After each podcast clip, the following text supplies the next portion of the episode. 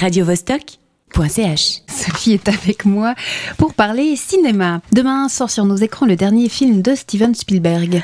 Et oui, Delphine, euh, et bonsoir, chers auditeurs de Radio Vostok. Donc, je sais pas vous, mais moi, un film de Spielberg, quand j'entends ce nom dans ma tête, ça fait ça.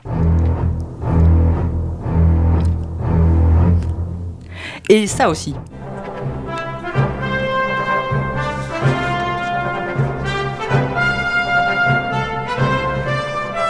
Ou encore ça.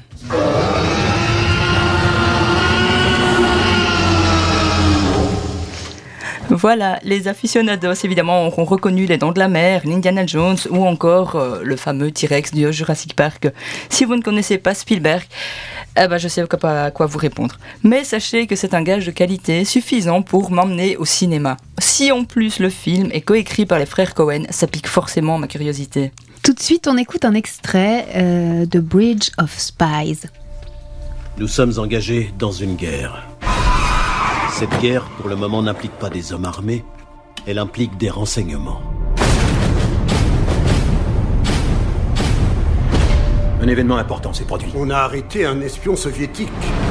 On voudrait que vous le défendiez. Je défends des assurances. Je n'ai pas plaidé au pénal depuis des années.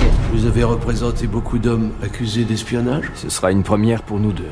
Vous devriez être prudent. Voilà, donc le décor est planté, nous sommes en 1957 et en cette période de guerre froide, les tensions entre les États-Unis et l'Union soviétique sont à leur paroxysme et chacun tente de limiter la fuite d'informations.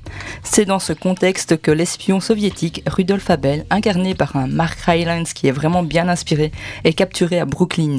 Sa défense sera alors assurée par un avocat du nom de James B. Donovan, interprété par un excellent Tom Hanks.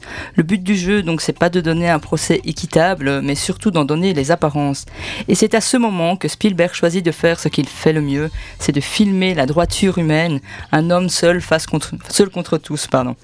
À défaut d'être libéré, donc au moins euh, Abel aura-t-il échappé à la chaise électrique. Et le film a beaucoup aux prestations remarquables de son duo d'acteurs principal, euh, Tom Hanks donc et Mac Rylance. Donc pendant ce temps, l'avion de reconnaissance américain piloté par un Francis Gary Powers est abattu alors qu'il survolait l'Union soviétique. Capturé, ce dernier va alors servir de monnaie d'échange contre Rudolf Abel et c'est James Donovan, recruté par la CIA, qui assurera l'échange. Là, je fais mon petit moment de médisance en disant que le film souffre de quelques imperfections.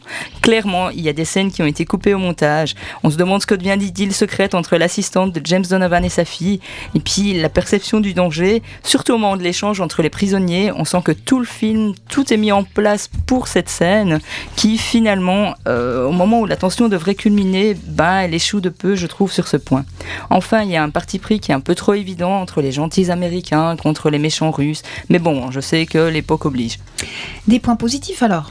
Oui, ce qui fait l'une des plus grandes forces du film, c'est les Cohen qui ajoutent ce petit plus d'humour au cœur du drame, tout en étant capable de délivrer des dialogues pointus. Quoi qu'il en soit, Steven Spielberg, pardon, était, est et restera un faiseur d'images. Il n'y a absolument rien à dire sur la reconstitution de l'époque, cette atmosphère, cette ambiance un peu film noir et euh, une mise en scène qui évidemment est très très bien maîtrisée. Alors oui, la fin elle est un peu siripeuse, c'est pétri de bons sentiments, mais j'avoue qu'en ces temps troublés, je crois que c'est ce genre de feel-good movie dont nous avons besoin. Radio -Vostok